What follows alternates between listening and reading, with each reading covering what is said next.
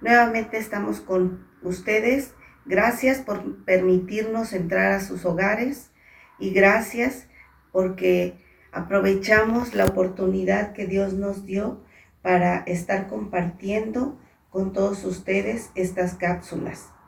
En la reunión de, hogares del viernes pasado se habló de Abacú y yo les quiero seguir hablando de este personaje en, en Habacuc 3 del 17 al 19.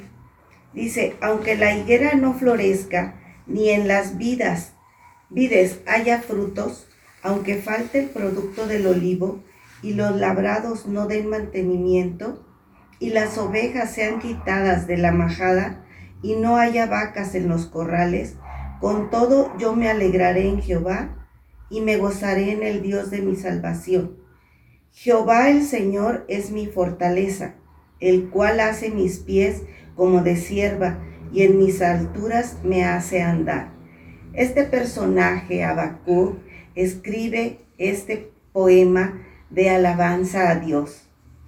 Nosotros como pueblo tenemos que ser, que andar viviendo en las alturas, como las águilas adultas, ellas vuelan sobre, sobre las montañas, vuelan a una altura impresionante y nosotros tenemos que así a volar en las alturas para ver toda circunstancia, todo peligro, toda, toda cosa que, que, nos, que nos angustie, verlas debajo de nuestros pies. Aquí también en el, en el Salmo 42, 11, dice, ¿por qué te abates, oh alma mía?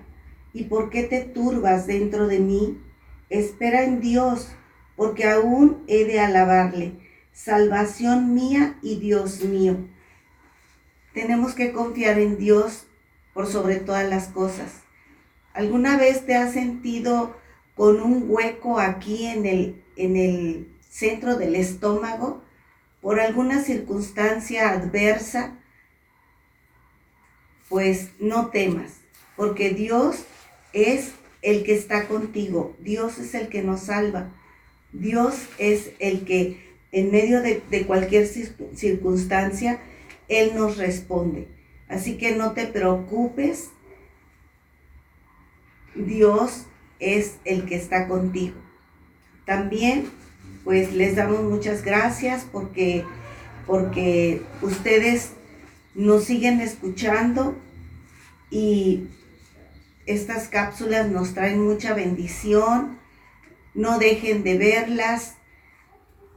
Dios nos hace que estemos viviendo en las alturas y que también nos nos estemos bendiciendo los unos a los otros, porque pues recuerden que estamos ahorita obedeciendo, estando en casa, pero eso no nos va a impedir que nosotros estemos leyendo la palabra, estemos orando, estemos confiando en el Señor para que todo esto sabemos que va a pasar y que nosotros tenemos que vivir bajo esa fe, estando viviendo en las alturas. Seamos como esas águilas. Gracias, no dejen de ver estas cápsulas que nos traen gran bendición los unos a los otros.